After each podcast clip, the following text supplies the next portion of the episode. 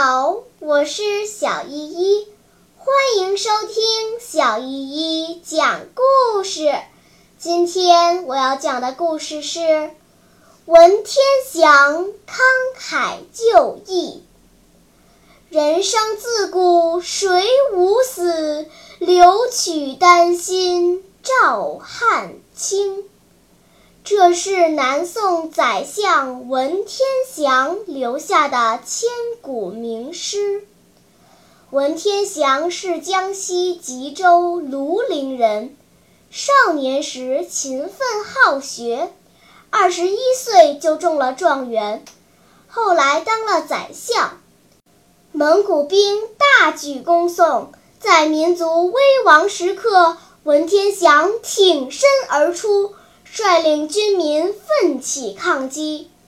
然而援军势众，又有降将做向导，最终宋军兵败，文天祥被俘。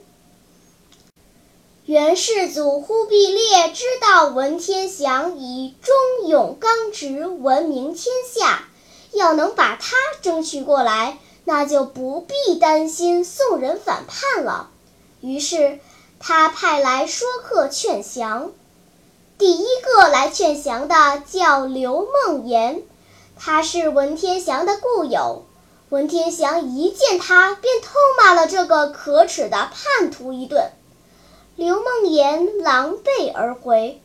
接着来劝降的是原来的宋朝德佑皇帝，他被俘后被忽必烈封为营国公。忽必烈派他来是想利用君臣关系打动文天祥。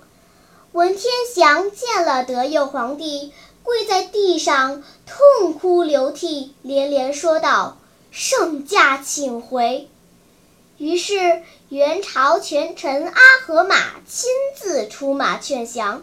他威胁说：“若再不归降，只有死路一条。”文天祥面无惧色地回答道：“杀不杀，随你的便，何必多言？”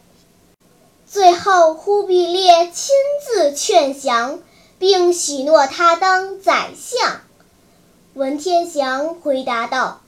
宋朝灭亡，只求速死，不求久生。忽必烈无计可施，只得下令处死文天祥。小朋友们，文天祥是南宋的文学家，作诗《过零丁洋》以明志，还有在狱中的《正气歌》传颂至今。好啦，今天的故事就讲到这里吧。什么？你还没有听够呀？